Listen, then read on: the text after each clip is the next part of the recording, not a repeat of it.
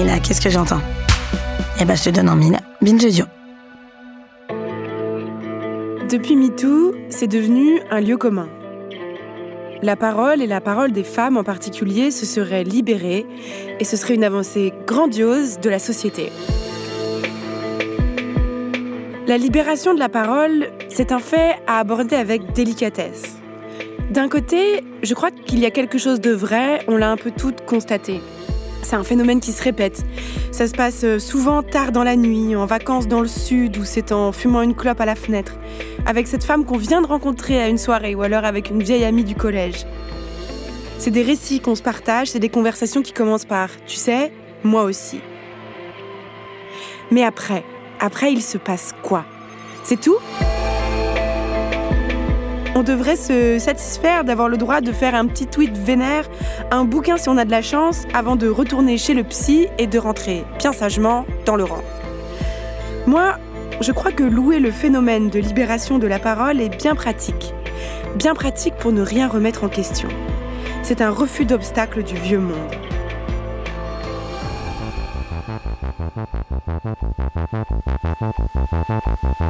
Louer la seule libération de la parole, ça permet de faire peser la responsabilité sur les victimes de s'absoudre des crimes qu'elles n'ont pas commis.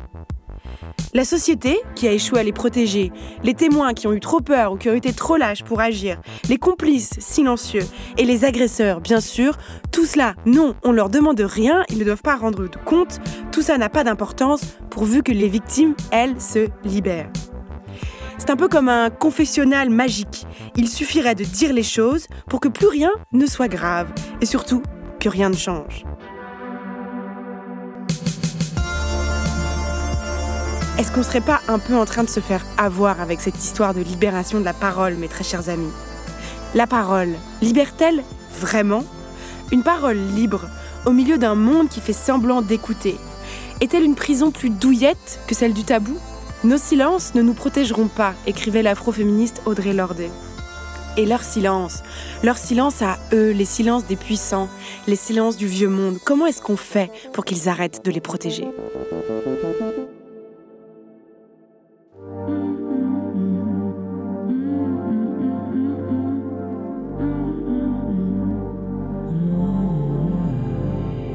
Non mais laissez-moi parler, c'est vraiment insupportable. On peut plus rien dire. Vraiment, c'est n'importe quoi. On peut plus rien dire. Et la prochaine fois, ça sera quoi? On peut plus rien dire. Qu'est-ce que c'est que ça?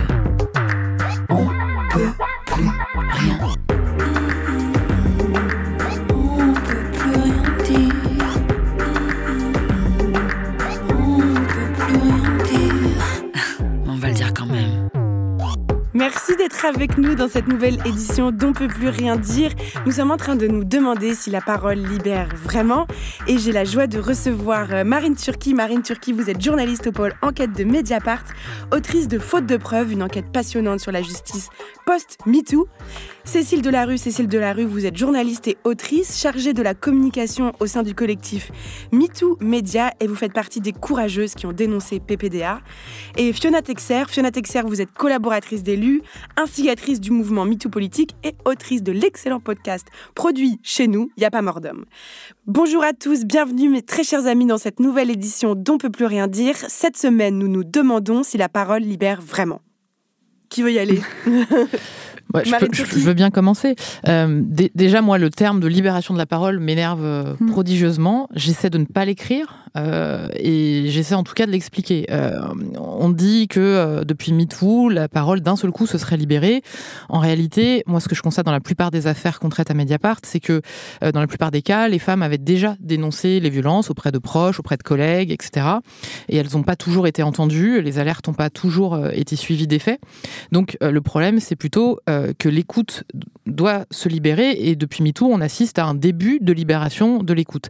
Donc ça, voilà, c'est un lieu commun qu'il faut déjà, je pense, un petit peu euh, détricoter et expliquer. Euh, plus que la libération euh, de la parole, c'est la libération de l'écoute et de la société qui euh, est importante et on en reparlera peut-être tout à l'heure, mais le rôle des témoins dans ces affaires est extrêmement important et c'est là où il faut éveiller la société et que chacun et chacune euh, se questionne sur ce qu'il voit, ce à quoi il assiste. Euh, Est-ce qu'on a bien su recevoir telle et telle parole, euh, en faire ce qu'il fallait, etc. Cécile Delarue, euh, la libération de l'écoute, c'est quelque chose qui vous évoque, euh, enfin ça, ça, vous évoque quelque chose? Non, Je suis d'accord avec Marine Turquie, l'expression libérer la parole me, me, hérisse, et en même temps, euh, c'est un lieu commun qui, qui aussi dit les choses. C'est vrai que c'est vrai que on parle plus, en tout cas on entend plus.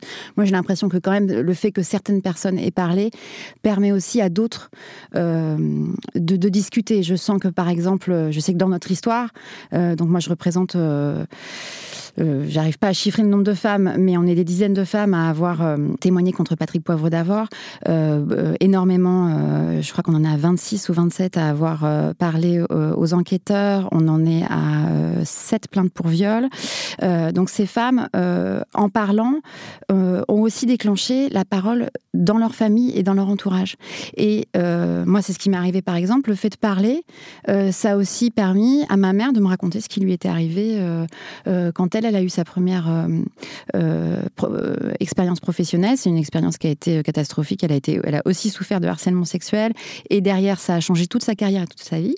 mais ça, elle ne m'avait jamais dit avant. Et c'est parce que j'ai parlé qu'elle a parlé. Et je me rends compte que parce que moi j'ai parlé, d'autres personnes me parlent et me racontent un peu comme ce que vous disiez dans votre intro, euh, le truc, euh, le petit café, euh, le truc le soir tard, où tout d'un coup on dit mais tu sais en fait, bah moi aussi, oui. Donc en effet, en tout cas les discussions changent et, des choses qui étaient tues ressortent. On ose plus parler. Après, est-ce que est-ce que ça change à l'intérieur de soi? Est-ce que ça répare cette libération de la parole? J'en suis pas du tout sûre. C'est euh, justement la question passionnante qu'on va essayer de se, poser. Mais Fiona Texer, est-ce que vous aussi, c'est quelque chose que vous avez constaté dans la, en politique, tout d'un coup, ces histoires qui affluent, ces témoignages? Il y a eu euh, ce moment où en fait c'est ça a été euh, c'est passé au-dessus de, la, ligne de flottaison en fait. Avant, on avait le sentiment que ces histoires-là, elles existaient, on se les racontait entre collaboratrices. Moi, j'ai travaillé longtemps au Sénat et évidemment, il y avait toujours euh, des mises en garde, la collègue qui va dire prends pas l'ascenseur avec lui, fais attention, tu ne retrouves pas en séance de nuit parce qu'en fait, il est très compliqué. Enfin, prends pas un taxi toute seule avec lui. Donc ces histoires-là, en fait, on les connaissait. C'est le moment où elles sont devenues public euh, que ça, qui a, qui a, changé les choses. Et en même temps, changer les choses, c'est-à-dire qu'on se sent mieux parce que les autres en parlent et on se dit je suis pas folle et c'est pas dans ma tête. Pour autant, ça veut pas dire qu'il y a eu des prises de conscience de l'institution. Mm. Euh, alors certes, il y a eu des cellules d'écoute qui ont commencé à être mises en place, notamment au niveau euh, des partis politiques et au niveau des institutions. Je pense à l'Assemblée nationale ou au Sénat. Il n'y a pas de, il y a pas d'équivalent encore pour les cabinets ministériels, par exemple, ou pour des d'autres types de, structures. Euh, je ne sais pas, par exemple, il n'y en a pas dans toutes les mairies et tout ça. Et pour autant, euh, ça ne veut pas dire qu'il y a un traitement à la hauteur euh, de la gravité du problème. Les cellules d'écoute, elles se sont mises en place euh, sous la pression d'enquête de presse la plupart du temps. Elles ne sont pas pour autant fonctionnelles. Et il y a encore un déni profond. je pense par exemple au président du Sénat qui dit il y a six mois qu'il ne se soumet volontairement pas à l'article 40 du Code de procédure pénale qui lui impose de dénoncer au procureur des faits pouvant être des délits ou des crimes dont il aurait connaissance. C'est-à-dire que quand il y a un collaborateur ou une collaboratrice qui va lui dire moi je suis victime de harcèlement, que ce soit d'ailleurs moral ou sexuel, la logique voudrait qu'il informe le procureur. Il ne le fait pas, il fait le choix de ne pas le faire, et euh, ça peut s'arrêter là. Donc il manque cette libération de l'écoute, effectivement. La réponse de la société, euh, elle semble avoir été, pour l'instant, en tout cas, pas du tout à la hauteur. En tout cas, c'est ce qu'on se dit quand on lit euh, votre livre, Marine Turquie, où on se rend compte à quel point c'est complexe, voire presque impossible de se faire entendre par la justice quand on a été victime. Bah, il y a un chiffre qui est terrible. 73% hein. des plaintes pour violences sexuelles euh, sont classées sans suite. Euh, ce niveau de classement, on le retrouve pour d'autres types de délits ou de crimes, mais il y a une différence. C'est que pour les violences sexuelles, euh, dans la plupart des cas, 80-90% des cas, l'auteur, il est identifié. On n'est pas à la recherche de l'auteur. On sait qui est le mis en cause. Le problème, c'est de trouver les éléments, les preuves qui vont permettre d'entrer en voie de condamnation. Donc ce chiffre, il est accablant. Et ça participe d'une défiance des gens à l'égard de la justice, aussi parce que la justice renvoie l'image quand même d'une institution très froide euh, qui n'entendrait pas ces paroles. Ce que moi j'ai constaté dans toutes les enquêtes judiciaires que j'ai pu éplucher, c'est que le gros travail euh, d'enquête, euh, d'audition de l'entourage est davantage fait, en tout cas au stade de l'enquête préliminaire. L'enquête préliminaire, c'est la première étape d'une enquête au niveau du parquet, avant même d'atterrir entre les mains d'un juge. à cette étape-là, bah, c'est surtout l'entourage des, euh, des personnes plaignantes qui euh, est auditionné. On va beaucoup fouiller finalement euh, l'avis, les déclarations, l'entourage de la plaignante. on l'a vu encore récemment dans l'affaire du 36 quai des Orfèvres, hein, cette touriste canadienne mmh. qui a accusé mmh. des policiers de la BRI de, de viol. toute sa vie a été passée au crible. On a vu son ex-mari qu'elle n'a pas revu depuis 8-9 ans être auditionné par la police et livrer des éléments qui n'ont rien à voir avec l'affaire. Donc cette enquête d'environnement et euh, on la retrouve surtout du côté des plaignants à ce stade. Euh, du côté des mis en cause, ça va être fait davantage euh, en fait au niveau de l'instruction. Mais encore faut-il arriver à cette étape. L'instruction, quand il y a un juge qui L'instruction, ça veut dire que les, policiers ont communiqué les éléments à, un juge d'instruction et on dit OK, on continue l'enquête. Ça, ça, veut dire ça veut dire qu'après l'étape du, du, parquet, il y a un juge indépendant, au statut indépendant, qui se, est saisi de l'affaire, avec donc des moyens d'enquête plus importants, avec un, un moyen d'accéder au dossier pour les deux parties. C'est un deuxième niveau d'enquête. C'est un deuxième niveau. Il faut savoir que, euh, voilà, comme je disais, 73% des plaintes euh, sont classées à l'étape du parquet. Donc c'est un premier filtre énorme. Si vous arrivez jusqu'au juge, bah oui, là il y aura un peu plus de moyens euh, d'enquête. Mais je vais donner un exemple très concret. On en parle souvent, les expertises psy. Bah, les expertises psy, euh, les plaignantes, ils sont soumises euh, automatiquement. Officiellement, c'est pour en fait. Ça veut dire si demain je vais porter plainte pour viol, je vais être soumise à une expertise psy. Voilà, exactement. Et cette, cette expertise psy, officiellement, elle sert à voir l'éventuel traumatisme, les effets sur la victime des, potentielles violences qu'elle a subies. Mais en fait, il y a aussi un, un non sur cette expertise psy, c'est que en fait, c'est aussi pour l'air de rien vérifier un peu la crédibilité de la victime, et c'est l'éternel soupçon du mensonge. On va sans doute en parler. Euh, voilà. Et ben, les mis en cause, eux, à ce, stade de la préliminaire, c'est très très rare qu'ils soient soumis à cette expertise psy.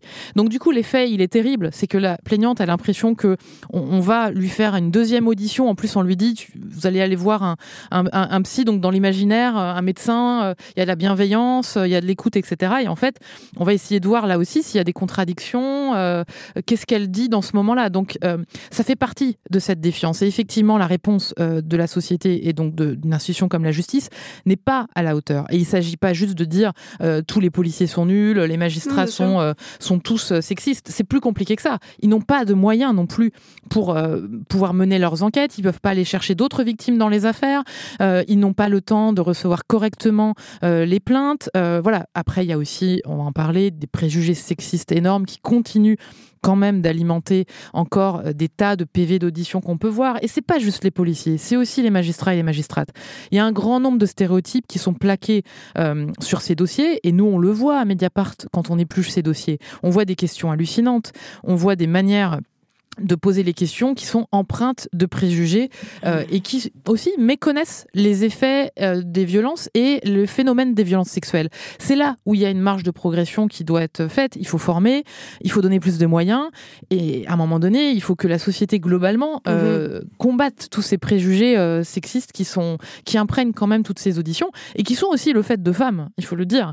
Il y a des préjugés, mhm. voilà, qui imprègnent tout le monde. Moi, j'ai vu des, par exemple, dans l'affaire Georges Tron, le l'ordonnance de non-lieu est complètement dingue. Il y a des préjugés qui imprègnent euh, euh, les questions, qui imprègnent les conclusions.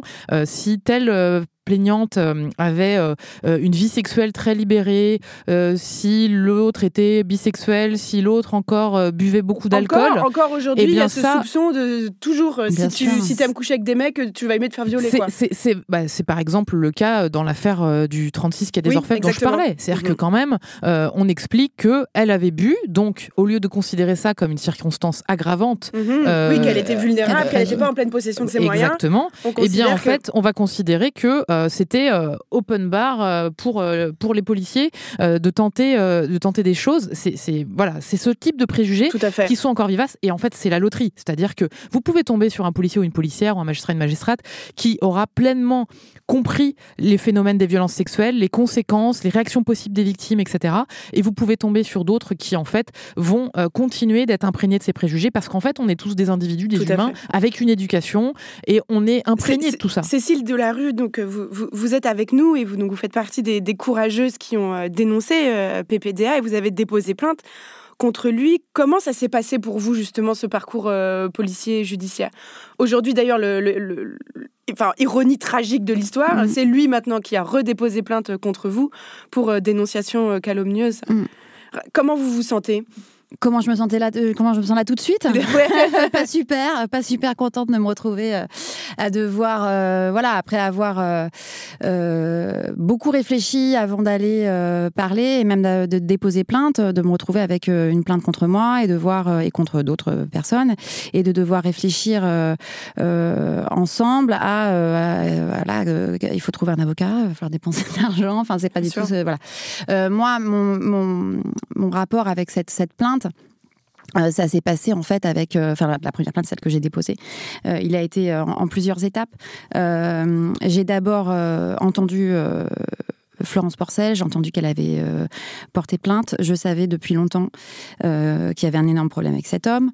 je savais depuis moins longtemps que ma ma voisine de bureau avait été violée par cet homme.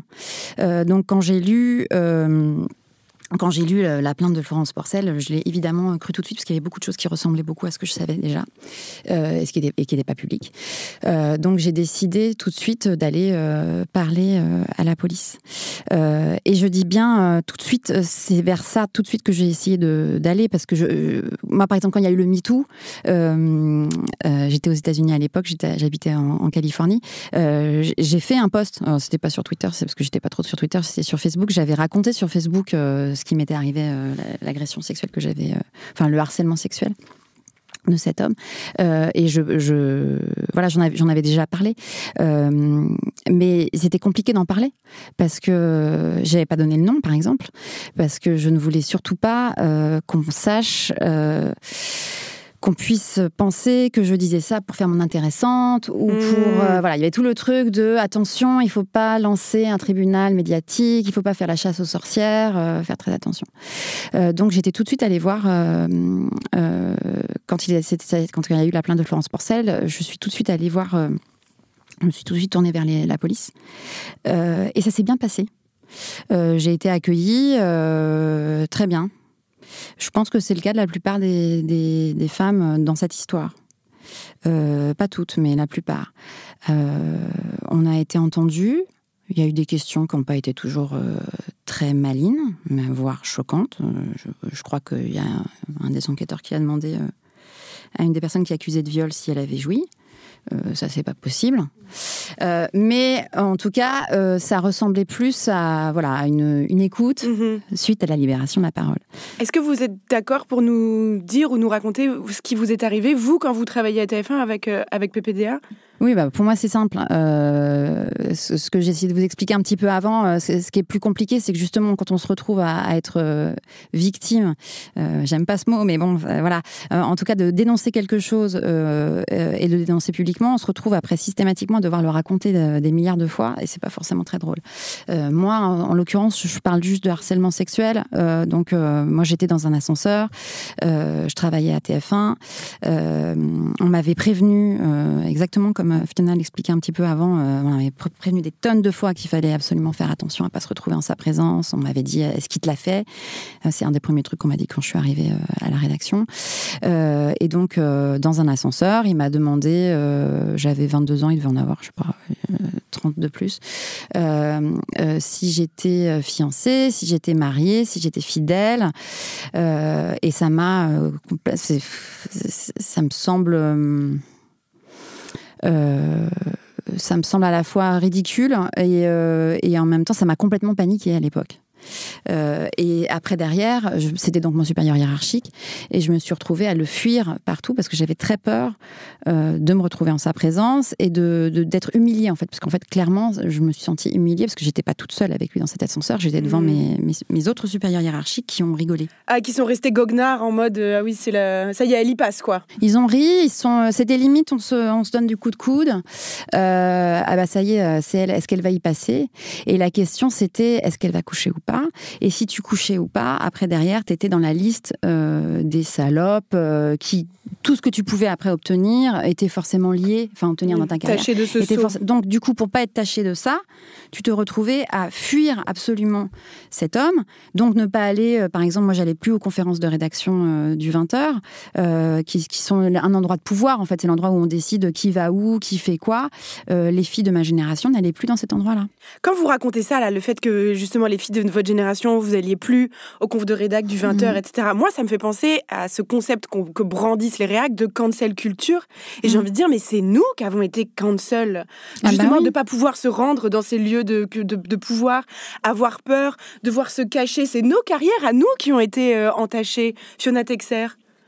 C'est euh, la, la formule de Gérald Darmanin lorsqu'il essaie de balayer, balayer les accusations euh, qui sont portées contre lui. Euh, Il dit Oui, j'ai eu une vie de jeune homme.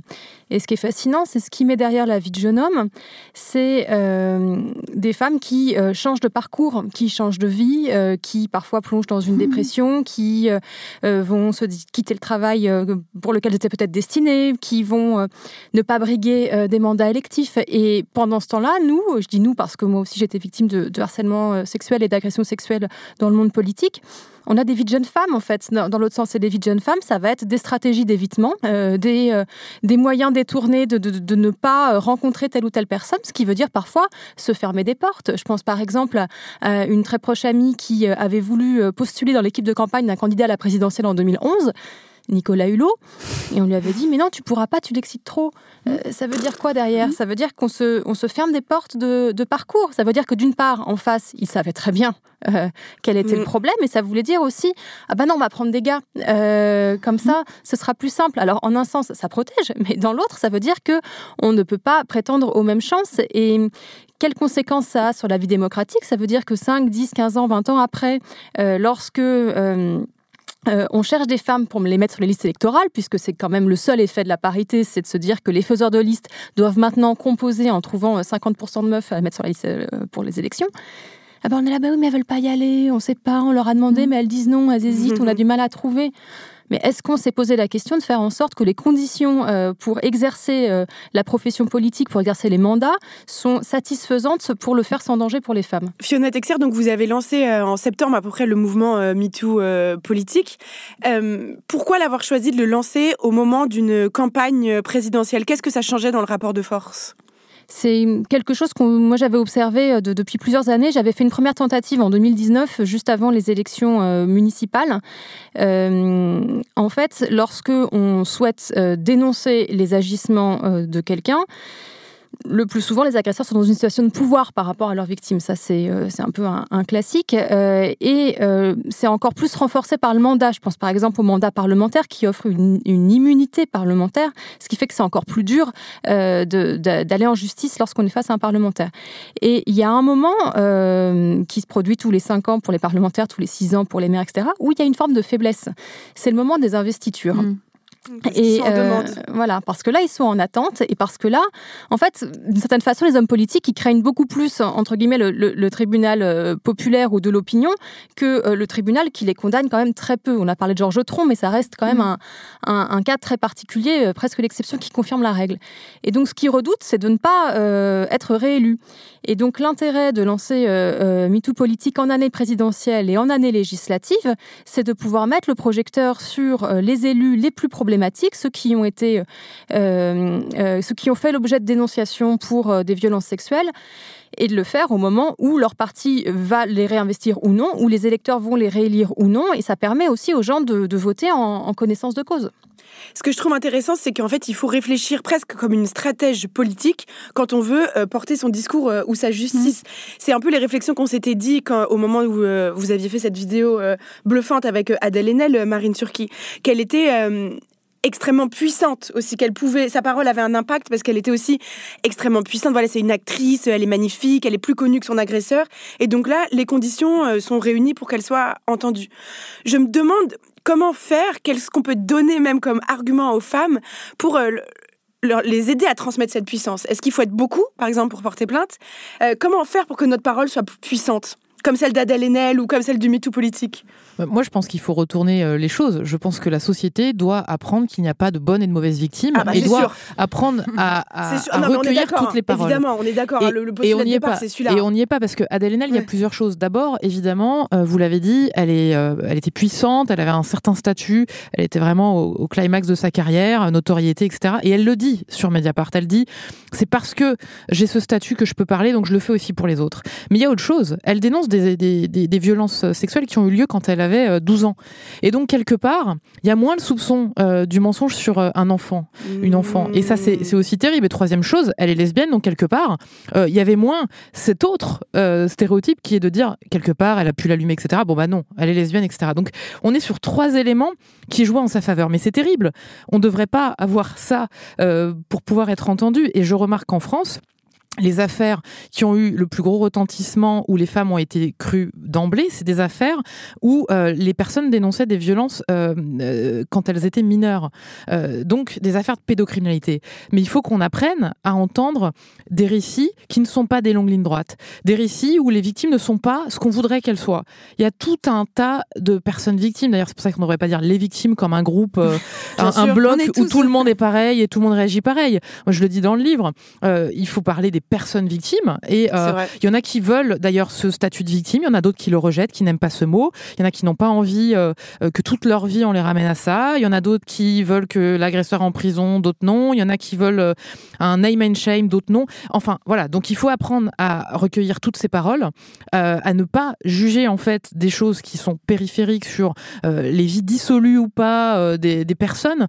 il faut chasser ces préjugés. Donc je pense que plutôt que de se demander comment on doit faire pour être entendu, etc., quand on est une personne victime, il faut plutôt éduquer la société sur les violences sexuelles, sur les stéréotypes de genre, sur les discriminations euh, en tout genre, pour pouvoir euh, ouvrir la porte à tous ces récits. Euh, moi, j'ai bossé sur des tas d'enquêtes où, je pense notamment à l'affaire Besson, les stéréotypes qui ont été plaqués sur la plaignante. Ah, elle a été mais lynchée. Enfin, c'est horrible. C'est un, exemple parmi beaucoup d'autres, mais elle a fait face à de nombreuses fake news relayées par la presse. On a raconté ça sur Mediapart.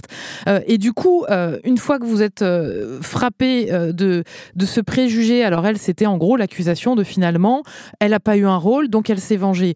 Euh, faut, quand même apprendre à, entendre les paroles, parce que pour les, pour les personnes euh, victimes, on leur dit tout le temps qu'elles ont soit parlé trop tard, soit qu'elles se sont tuées trop longtemps. C'est jamais le moment. c'est jamais le bon moment quand elles parlent, c'est jamais la bonne manière. On leur dit qu'elles n'auraient pas dû faire comme ci ou comme ça. Si elles vont dans les médias, on leur dit c'est pas ici que ça se passe, mhm. elles veulent se faire de la pub. Si elles vont voir la justice et que c'est classé, qu'est-ce qui se passe ensuite pour elles Donc c'est jamais le bon moment, c'est jamais la bonne manière. Donc je crois qu'il faut renverser le prisme et euh, éduquer la société dans son ensemble, dès le, voilà, dès le plus jeune âge aussi, sur les stéréotypes de genre, sur les violences sexuelles, pour enfin accueillir toutes ces paroles. Euh, Cécile Delarue, tout à mm. l'heure, vous disiez que le, mot victime, c'était, il ne vous plaisait pas Bah oui, moi, il me plaît pas euh, parce que déjà, il y a toujours cette idée de, je veux pas surtout euh, que ce soit une ligne de mon de mon CV, quoi. parce qu'en plus, bon, voilà, j'ai fait ma carrière professionnelle après derrière. alors après, je sais pas ce qu'elle aurait été si ça, ça ne serait pas arrivé. Et, et, je pense surtout en fait qu'il y a des femmes dans notre groupe qui sont pour le coup victimes euh, qui n'ont pas non plus du tout envie euh, d'avoir ce mot-là. Euh, les Américaines disent survivor. Euh, je suis pas non plus super à l'aise avec ça. et en même temps, voilà, c'est, je crois qu'un mot est un mot. Enfin, je me suis fait voler ma voiture l'année dernière. J'étais victime de, de voilà. c'est pas non plus. C'est vrai que c'est compliqué parce qu'on a peur après d'avoir l'étiquette à jamais. Euh, sur la tête et, on n'a pas envie de ça. Euh, après, je pense qu'en vrai, euh, si on regarde bien et plus on parle, on se rend compte qu'on a tous été plus ou moins victimes. et moi, je dis souvent, je pense que si on voulait vraiment montrer le, problème dans lequel la société et la société française est en, ce moment, et surtout le problème des femmes, c'est si on osait toutes aller porter plainte.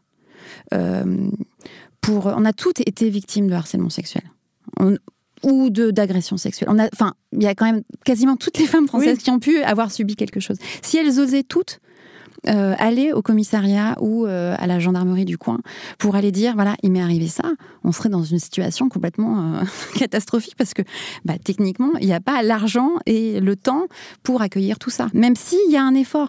Moi j'ai porté plainte récemment pour d'autres raisons privées et pour violence aussi, euh, j'ai pu voir pour le coup euh, qu'il y avait vraiment euh, un changement dans la façon dont on accueille cette parole.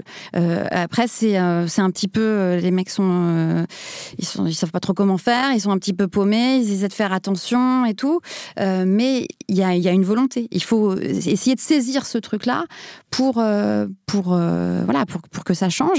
Et puis peut-être aussi il faut qu'on s'éduque et qu'on éduque les gens autour de nous, non seulement à libérer la parole, mais surtout à comment porter plainte. Mais c'est exactement, euh, je, suis entièrement d'accord avec vous, pardon, je prends parti dans le débat, mais euh, parce que je suis d'accord qu'il faut attendre que la société bouge, il faut éduquer, il faut faire bouger les lignes, etc. Mais si on est victime aujourd'hui, dans ce monde sexiste, dans ce monde imparfait, euh, j'ai une amie, moi, par exemple, je suis désolée, je vais vous parler vrai, et j'ai une amie racisée qui va toujours chez le médecin en tailleur, parce que sinon, mhm. le médecin lui dit toujours, arrête de manger épicé, tu n'as rien. Et donc, elle, elle, a fait elle fait le constat que quand elle va chez le médecin en tailleur, eh ben, on la prend plus au mmh. sérieux pour ses symptômes. Mmh. Donc, est-ce qu'il faut aller chez les flics en tailleur? Est-ce que c'est un conseil mmh. qu'il faut donner? Est-ce que si on a une amie qui se fait agresser, eh ben, il faut lui offrir un putain de tailleur?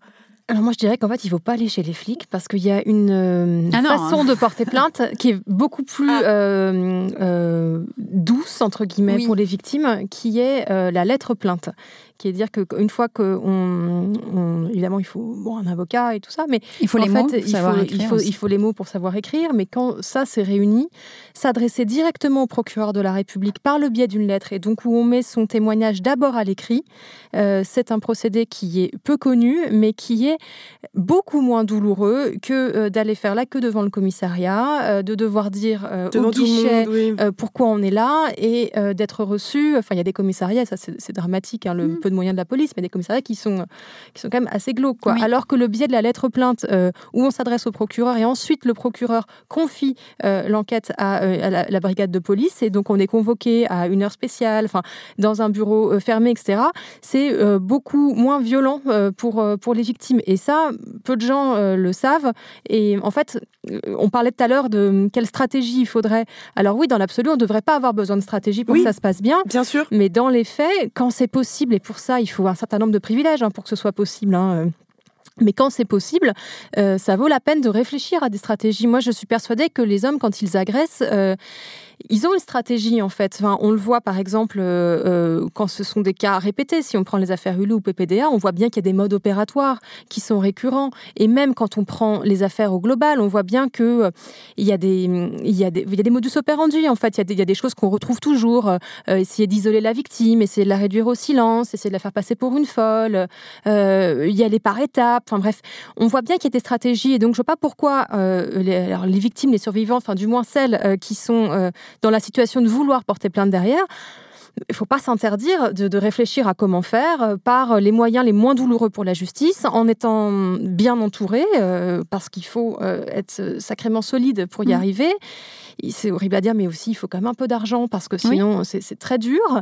Et, et, donc avoir, enfin réfléchir à tout ça.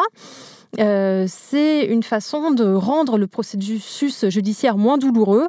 Il euh, faut rappeler que plus de 80% des personnes qui portent plainte le regrettent, hein, et ça, c'est un chiffre qui est terrible. Euh, et donc, il faut s'armer, il faut s'outiller pour faire en sorte que ça ne soit pas le cas.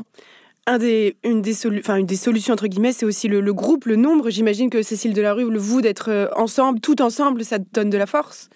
Alors, une des solutions, il euh, faut que je fasse attention à ce que je vais dire, parce que comme euh, la personne qu'on accuse nous accuse de, nous lier en bande euh, et d'avoir préparé tout avant, pour, parce qu'on serait une espèce de bande de, menteuses mythomanes, arrivistes, qui, qui ferait ça pour pouvoir, pouvoir, je ne sais quoi d'ailleurs, pouvoir le, lui nuire. oui, le groupe aide beaucoup. on a eu la chance incroyable de se rencontrer toutes, bah, d'abord parce que certaines d'entre nous ont parlé, euh, ensuite euh, parce que on s'est parlé entre nous. Enfin voilà, on, se retrouve, euh, ou alors parce que on, a porté plainte. Enfin bref, on se retrouve en groupe et ça nous aide beaucoup, en effet. ça aide pour pouvoir discuter, de trouver un autre entre-soi qui est celui de, bah voilà, de l'amitié, de du soutien moral, parce que c'est compliqué, justement, quand on commence à décider de, de, de, sortir du bois face à l'entourage, les compagnons vous avez créé le collectif... n'ont pas forcément envie de suivre, la famille, bon, c'est bon, là, tu vas peut-être arrêter avec ça, enfin, c'est gênant, et, et, ça aide beaucoup, voilà, de, en effet, nous, on a cette chance terrible d'avoir été toute victime d'un prédateur sexuel euh, en série, euh, qui fait, qui fait qu'on se retrouve tout ensemble. Marine Turquie? Non, ce que je voulais ajouter, c'est que euh, il y a aussi beaucoup de, personnes victimes qui vivent ça dans un huis clos familial, par mmh. exemple, un viol conjugal, mmh. et qui se retrouvent justement extrêmement seules, avec une justice qui va lui renvoyer le fait que, bon, c'est parole contre parole, hein, la fameuse expression qu'on entend souvent, alors qu'en réalité, dans ces affaires, c'est plutôt parole au pluriel, celle de plusieurs victimes, contre parole, celle du mis en cause. Mmh. Et ce qu'on voit, c'est qu'en fait, la justice, elle fait rarement ce travail d'aller chercher d'autres personnes victimes. Euh, on le fait dans les affaires de, tueurs en série. On va, on va remonter un petit peu la vie du mis en cause. On va essayer de trouver euh, d'autres victimes. Euh, et en réalité, les agresseurs sexuels ou les violeurs sont aussi euh, la plupart du temps des agresseurs en série, mais on ne fait pas ce travail de remontée. Et pourquoi c'est important? C'est qu'en fait, bah, évidemment, dans ces affaires où euh, la matérialité, euh, les preuves sont difficiles parfois à faire émerger, c'est la multiplication des témoignages qui va permettre de faire émerger une forme de vérité judiciaire. Mais je rejoins ce qu'a dit Cécile Delarue, c'est qu'en fait, souvent, quand plusieurs personnes vont rentrer en contact pour essayer de dénoncer les faits en même temps ou d'aller de, ensuite euh, témoigner comme dans l'affaire PPDA pour soutenir la plaignante en disant moi aussi j'ai vécu la même chose, ça se retourne en accusation de complot, une accusation que nous, médias, on voit dans toutes les affaires, la plupart des réponses euh, du mis en cause sont souvent les seules réponses, c'est que quand même tout ça n'est qu'un complot. Moi, je l'ai vu dans une affaire que je raconte dans le livre, euh, qui concerne euh, un petit groupe de, jeunes hommes d'anciens scouts qui ont été victimes, qui disent avoir été victimes du même homme, et en fait, une parole a débloqué une autre. Et c'est souvent le cas, c'est qu'il y en a un qui ose porter plainte, et les autres, en soutien, en solidarité, vont aller témoigner, et du coup, bah, le mis en cause va dire, regardez, c'est un complot. Et il faut savoir que dans cette affaire-là, justement, en l'occurrence, bah, cet argument, il a quand même été entendu par la justice. Donc d'un côté, quand il n'y a qu'une personne qui dénonce des faits en disant c'est pas par le contre-parole, et quand il y en a plusieurs, l'argument du complot, de la concertation, va, va émerger rapidement, alors même que c'est assez logique, notamment quand les affaires sont médiatisées, que quand à un moment donné, une personne euh, dénonce des faits, d'autres vont venir en soutien. Et dans l'affaire PPDA, c'est exactement ce qui s'est passé. Après la plainte de Florence Porcel, beaucoup de femmes se sont dit, euh, elle est accusée de mentir, on ne la croit pas, elle est toute seule, nous on sait que euh, nous, on a vécu la même chose. Donc, on va, on va aller euh, déposer euh, ce témoignage, cette petite pierre. C'est important quand même. Tout à fait. Je suis contrainte de vous interrompre une petite poignée de secondes. On se retrouve juste après cette toute petite pause.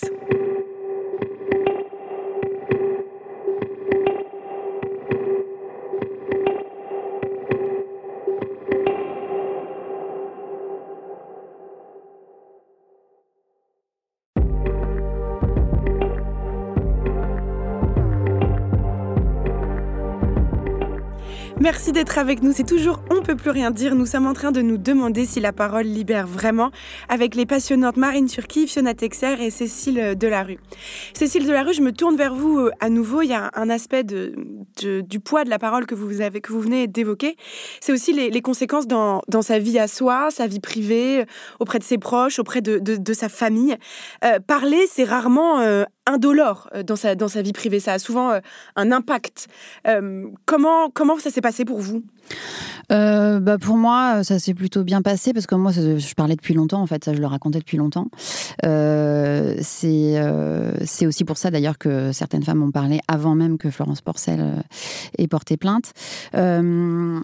Euh, ça se passe, c'est peut-être un peu plus compliqué au niveau professionnel parce qu'on est sur un cas quand même très très particulier. C'est que voilà, on est toutes. Euh, enfin, on parle de quelqu'un qui euh, qui qui était très haut placé dans les médias, qui avait énormément de pouvoir, qui en a encore énormément. Et moi, je suis journaliste à la télé. Euh, j'écris aussi des livres, mais voilà. Euh, donc, euh, clairement, cet homme a du pouvoir sur les gens qui vont pouvoir, oui ou non, m'embaucher. donc, il y a un peu cette peur de qu'il y avait déjà un peu au début de attention, tu vas te griller, fais gaffe. et c'est parler à l'intérieur qui est compliqué. Et moi, je vois de plus en plus. Après, je me dis bon bah, si, ça a une conséquence réelle après derrière, ça veut dire que vraiment c'est un milieu pourri qu'il faut que je change, que je, je change de métier.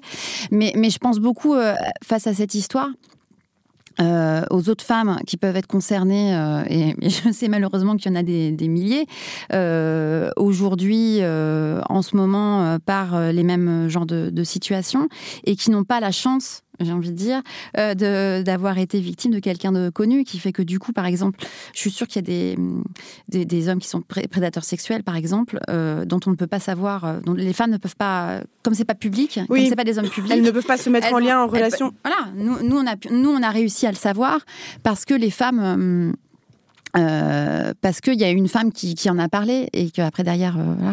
Mais je sais que même quelques, quelques mois avant, euh, quand j'avais eu connaissance donc de, de, ce qui était arrivé à ma, collègue de bureau et mon amie, qui, qui, donc, qui m'avait annoncé que, qu'elle avait été victime d'un viol, j'avais cherché, j'avais essayé de parler autour de moi et personne ne voulait parler.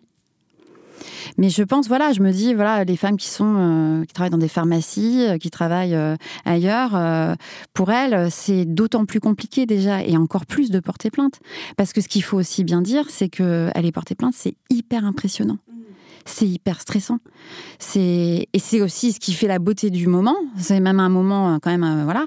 Mais euh, on, a peur, on a peur de, de, dire, de mal parler, de mal mal être entendu. et puis après derrière, en plus, ça peut se retourner contre vous. D'où le, oui, c'est sûr. D'où l'excellent le, conseil de, Fiona de se renseigner sur la, la, lettre plainte. On le mettra en, en ressources en description de, l'épisode. J'aimerais revenir sur un, un, un extrait. Donc, euh, vous connaissez euh, Sandrine Rousseau, Sandrine Rousseau, femme politique euh, écolo, qui a consacré un livre qui s'appelle Parler à l'affaire Denis Baupin. Denis Baupin, on s'en souvient, c'est une ancienne figure de LV, d'Europe Écologie Les Verts, accusée d'agression sexuelle. Et dans ce livre, Sandrine Rousseau revient sur une toute petite conséquence qui peut paraître anecdotique du fait qu'elle ait pris la parole. C'est le changement de comportement de ses collègues, des hommes qui lui sont proches, et c'est les petites blagues qu'elle se prend en mode si je te tiens la porte, tu vas me faire un procès. Et c'est aussi le fait que euh, bah, ait plus aucune légèreté ou plus aucun même flirt dans ses rapports avec les hommes euh, au quotidien, comme si elle était euh, punie quelque part. Fiona Texer, je me tourne vers vous. Est-ce que c'est quelque chose quelque chose aussi que vous avez constaté dans le mouvement MeToo politique? Est-ce que ça fait partie des stratégies un peu de mise au banc de celles qui osent parler? Eh bien, on les extrait de la féminité un peu fun, quoi.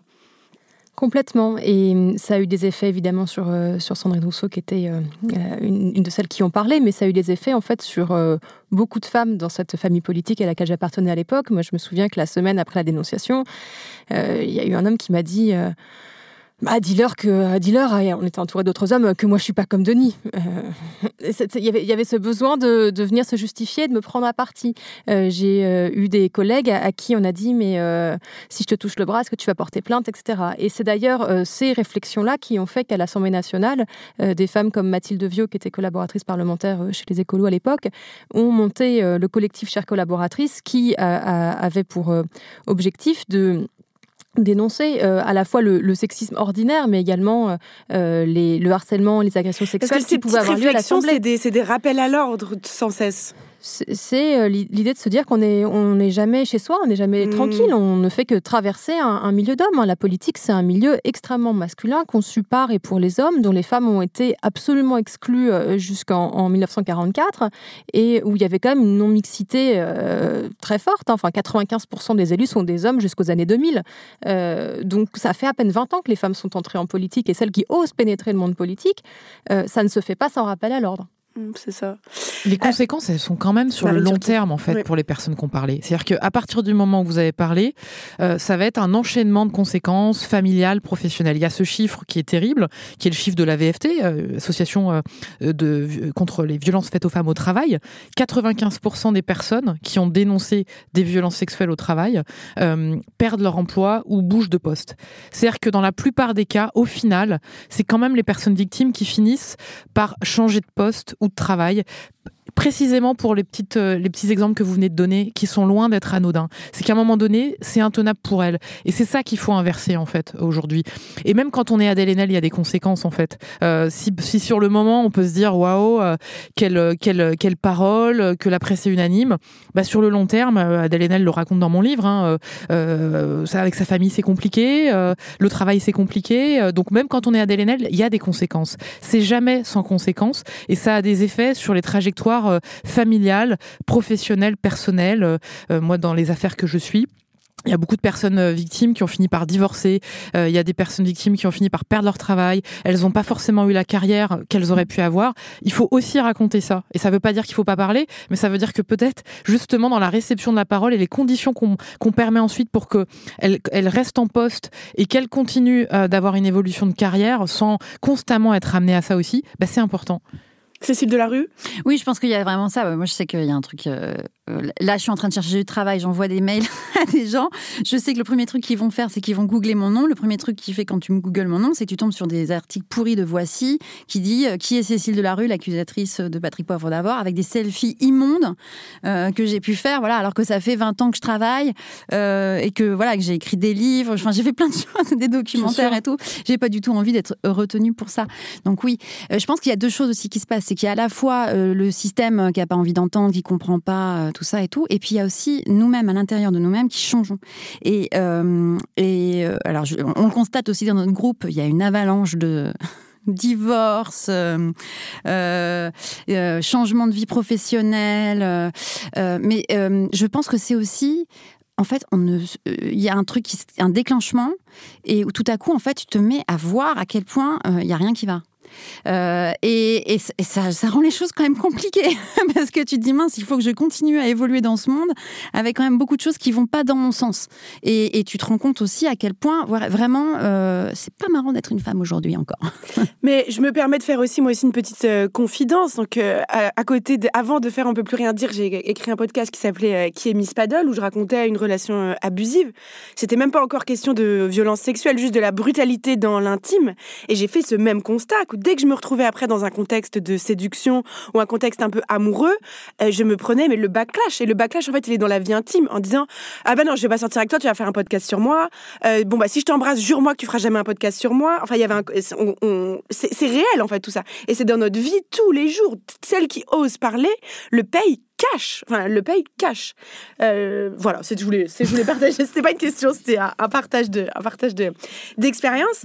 Euh, j'aimerais revenir sur le, côté plus euh, sociétal, sociétal politique. on le voit depuis MeToo. Il y a eu par exemple Sandra Muller qui a été, qui était l'instigatrice du mouvement Balance ton port, qui a été condamnée en, en, diffamation en première instance. de nombreuses voix s'élèvent pour dénoncer le tribunal médiatique, l'opprobre des folles, etc. PPD a fait la une quand même de Paris Match avec écrit sa vie de paria en mmh. couverture. Euh, est-ce qu'on peut parler d'un backlash du contre le féminisme aujourd'hui? Je crois qu'à chaque, Marine Turquie. à chaque euh, avancée de deux pas, il y a un backlash euh, d'un pas en arrière. Alors, vous allez me dire, on avance du coup toujours d'un pas, mais c'est quand même, c'est quand même un backlash. Moi, je me souviens de la une euh, du Parisien sur Gérard Depardieu, euh, qui était euh, au même moment quand même visé par une plainte pour mmh. viol en 2018. Le formidable Gérard ou l'incroyable Gérard. Enfin bon, Monsieur Gérard quoi. Donc ça, c'est quand même en France, c'est la meilleure blanchisseuse quand même. Hein. C'est-à-dire que vous, vous êtes Woody Allen, vous n'êtes pas diffusé mmh. aux États-Unis, vous allez en France. Vous êtes, enfin, la liste est interminable. Et je, je, crois que hum, c'est terrible de pas pouvoir en fait dire les choses. Par exemple sur Polanski. Euh, on a le droit de mettre sur la table euh, des euh, témoignages, il a le droit de répondre, etc. mais je crois que l'accusation de censure qui est souvent faite aux personnes qui dénoncent des violences, moi je la mettrais plutôt dans l'autre sens. C'est qu'au nom de quoi on devrait taire, par exemple sur Polanski, les témoignages qui l'ont visé, la condamnation qui a été la sienne dans l'affaire Samantha Gamer. Ben non, pourquoi on censurerait ces témoignages et ces voix? Moi je suis pas du tout pour qu'on censure son film, mais je suis pour qu'on dise d'où il parle et que lui-même, dans le dossier de presse de son film, d'ailleurs, dans le film mmh. J'accuse, il dit que en fait, les phénomènes, je cite, de persécution euh, qui, qui, sont à l'œuvre dans J'accuse, euh, il les a connus, euh, il a été accusé par des femmes, etc. Donc en fait, pourquoi enterrer ça? Donc je pense que c'est important de ne pas renverser aussi l'argument de la censure. donc, mais de backlash, il y en a toujours, et notamment en France. On voit qu'à chaque affaire, ensuite, il y a quelque chose qui nous est rappelé pour, ne pas, pour ne pas continuer de parler. Et les plaintes en dénonciation calomnieuse, ce sont des leviers judiciaires mmh. auxquels voilà, ils ont le droit, les mis en cause, d'accéder. Mais il faut aussi les décrypter. Qu'est-ce que ça veut dire Quel signal ça envoie, ça veut dire aussi taisez-vous dans beaucoup d'affaires. Euh, donc c'est aussi ça euh, le backlash. Et puis je reviens deux minutes sur l'accusation de tribunal médiatique parce que c'est une autre formule qui moi m'agace beaucoup. C'est qu'en fait, nous journalistes, on fait pas le même métier que les magistrats, que les policiers. Ils ont leur travail sur la dimension pénale. Eux, ils déclarent des coupables. Nous journalistes, on ne déclare pas des coupables. On ne fait que mettre des faits d'intérêt public sur la table. Il faut rappeler que les violences sexuelles, ce n'est pas euh, des faits privés. On n'est pas dans la sphère privée. On n'est pas, comme j'entends souvent, dans des de coucherie ou de petites culottes. On est dans en fait des potentiels crimes et délits et puis bien au-delà de la dimension pénale, en fait, euh, par exemple l'affaire Gérald Darmanin qu'on évoquait tout à l'heure, bah, ça pose la question du comportement d'un élu avec ses administrés, puisque à minima, ce qu'il a reconnu Gérald Darmanin, euh, c'est à chaque fois deux relations sexuelles qu'il estime consenties, avec deux personnes euh, qui étaient venues lui demander de l'aide, l'une pour son dossier judiciaire et puis l'autre pour une demande de logement. Donc est-ce que c'est un comportement pour un élu euh, de se comporter comme ça? Donc ça pose plein de questions et je crois que c'est le rôle des médias de mettre ça sur la table. Euh, et donc voilà, donc le, le, backlash existe peut-être, mais ce travail-là, il doit exister et il faut continuer de lutter contre le tribunal médiatique, qui est quand même une formule paresseuse, qui met dans le même sac les réseaux sociaux, les enquêtes de, fond et puis les éditos, ce qui est quand même pas la même chose. On appelle tribunal médiatique la, liberté d'expression quand, elle nous, dérange. Mais ce que je trouve très intéressant dans ce que vous venez de dire, c'est qu'en effet, oui, la plainte en dénonciation calomnieuse, euh, c'est une, une stratégie dans un rapport de force. Enfin, c'est tout ça, c'est pensé pour silencer les victimes ou leur faire peur pour qu'elles n'osent pas ensuite euh, aller porter plainte. Oui, ce qui est assez marrant dans tout ce, truc-là, c'est qu'en fait, euh, c'est, je recherchais l'expression, je ne sais plus comment on dit sur Twitter, là, les, les, les, les hommes qui, qui, se plaignent. Euh, euh les qui Ouais, les ouin voilà.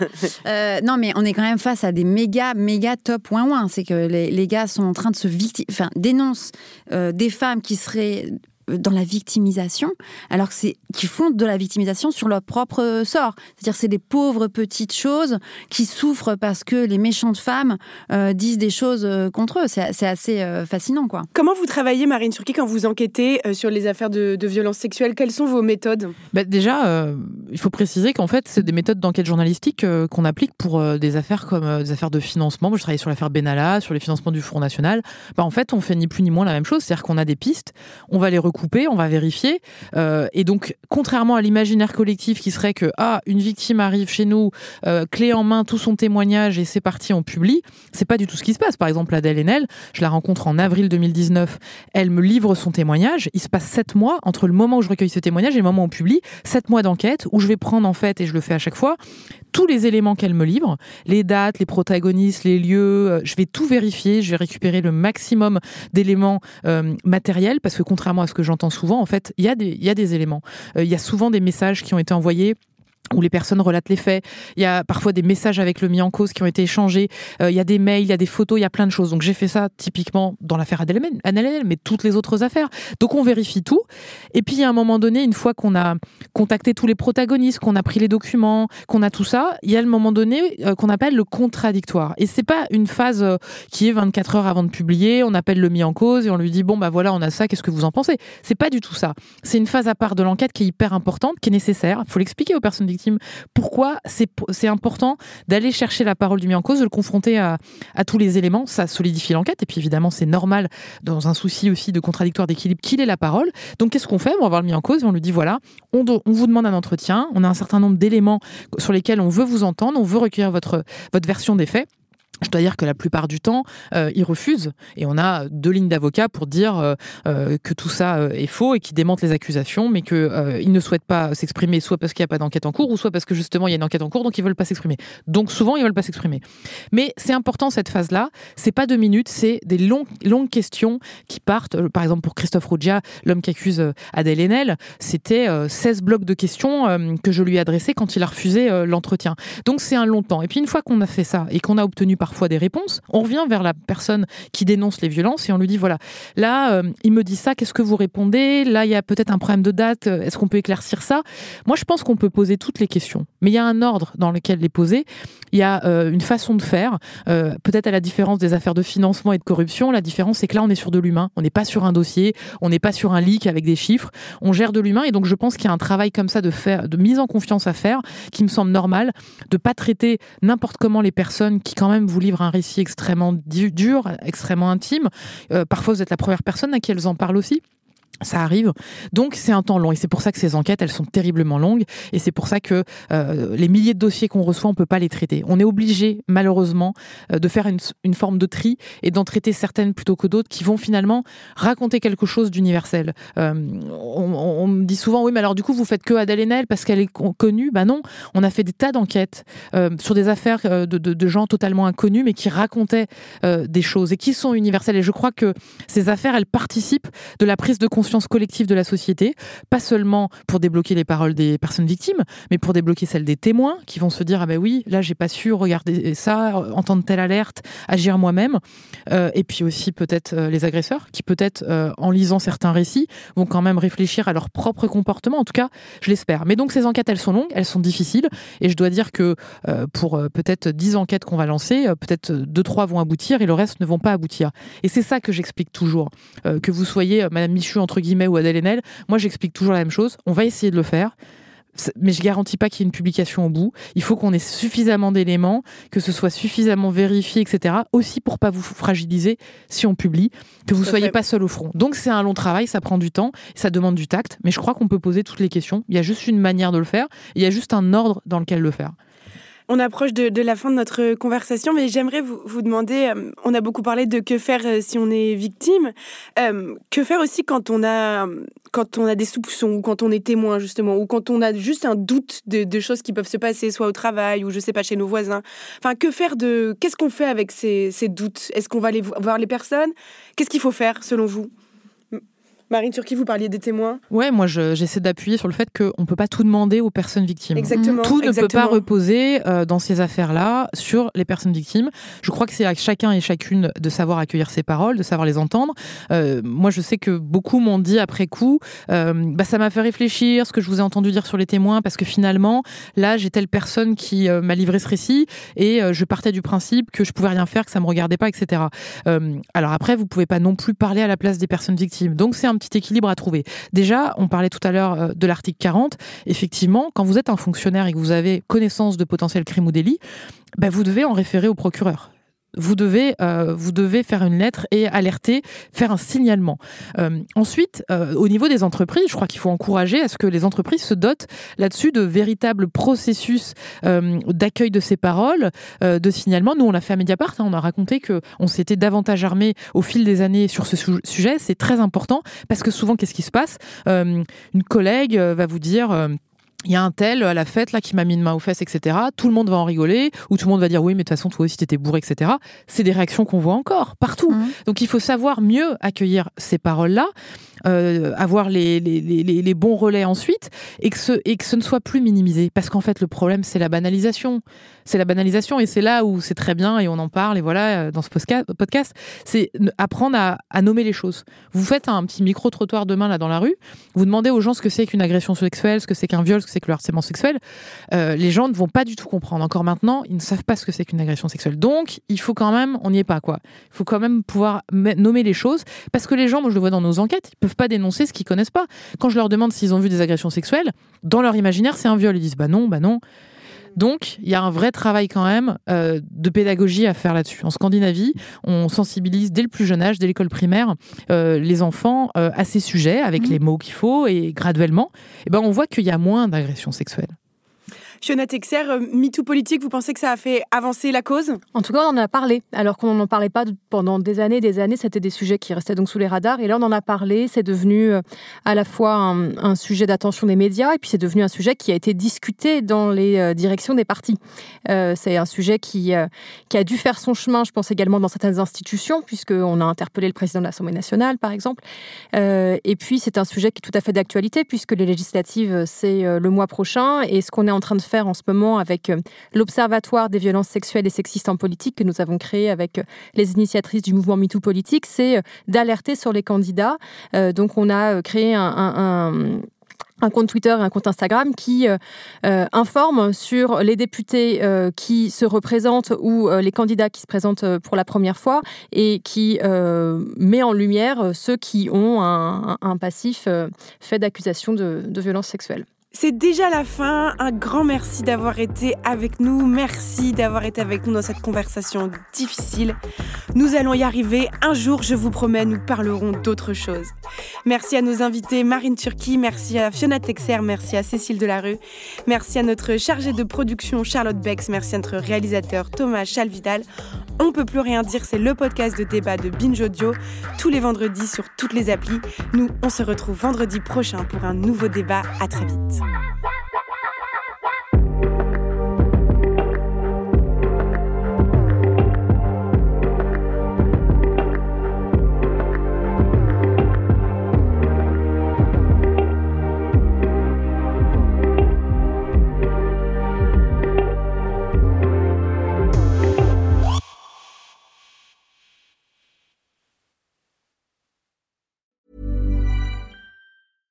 Even when we're on a budget, we still deserve nice things.